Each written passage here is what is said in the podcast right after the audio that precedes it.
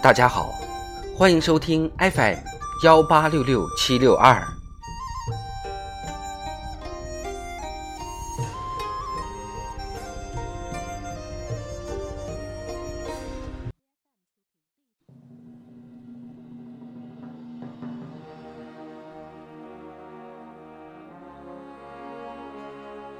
人民论坛，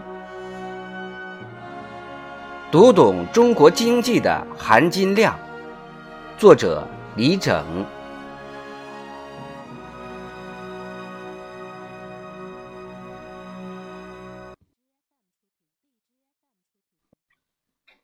进入暑期，消费市场一片火热，亲子游、跨省游复苏明显。逛夜市、吃夜宵、乘船夜游等夜间经济正在丰富城市新业态，红红火火的暑期消费折射出中国经济发展的旺盛活力。可感可知的微观场景印证着回升向好的宏观经济。七月十七号，国家统计局公布的经济数据显示，上半年百分之五点五的经济增速。明显快于去年全年百分之三的经济增速，也快于疫情三年平均百分之四点五的增速。这不仅表明中国经济逐步摆脱疫情影响，向常态化运行轨道回归，且经济增长的回升态势比较明显，更显示出较大的含金量。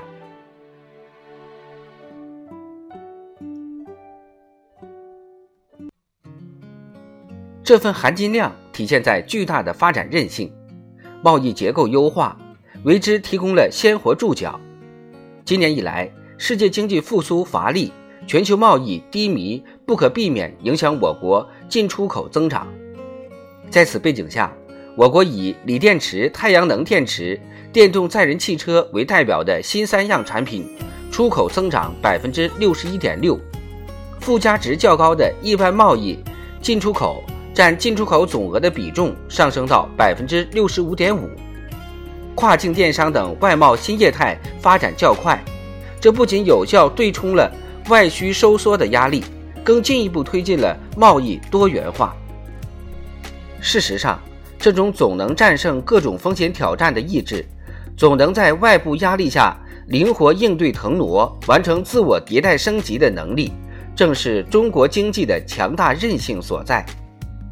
以全球视角看中国，上半年中国经济增速在主要经济体中是较快的，为全球经济发展提供了重要支撑。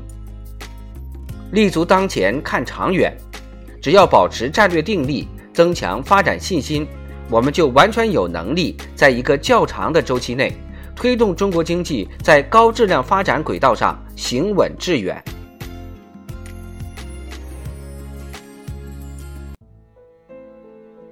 这份含金量体现在澎湃的发展活力。就在这几天，第二架国产 C 九幺九大型客机正式入列东航机队，国产大型客机商业运营飞出加速度。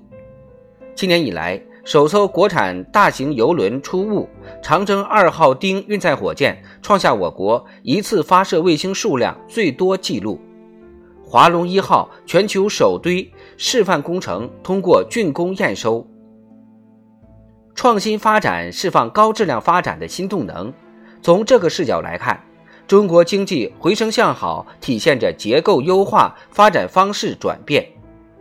上半年，高技术产业投资同比增长百分之十二点五，新能源汽车产量增长百分之三十五。最终消费支出对经济增长贡献率超过百分之七十，这说明中国经济不仅继续扩大规模，更注重提升质量效益，不仅在量的合理增长方面发生整体的物理变化，更在质的有效提升方面产生深刻的化学反应。随着新动能成长壮大，发展质量稳步提升，中国经济将不断向。形态更高级、分工更复杂、结构更合理的阶段演化。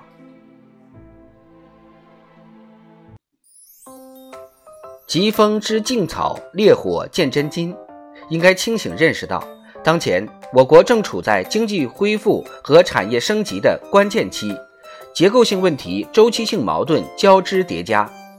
实现经济运行持续整体好转，推动高质量发展取得新突破，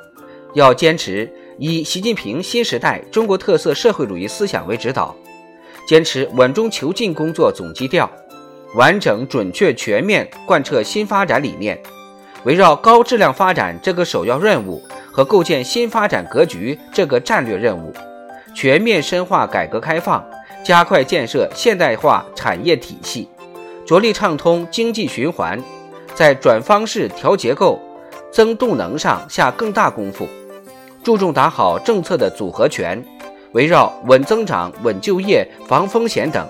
及时出台，抓紧实施一批针对性、组合性、协同性强的政策措施。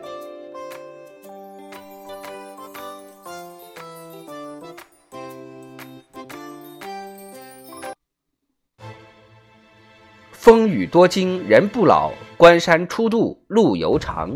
中国经济从来都是在战胜挑战中发展，在风雨洗礼中成长，在历经考验中壮大。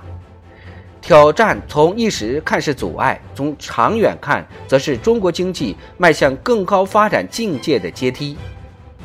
在上半年回升向好的基础上，深入了解新情况、新问题，及时改进政策举措。把各方面的优势和活力真正激发出来，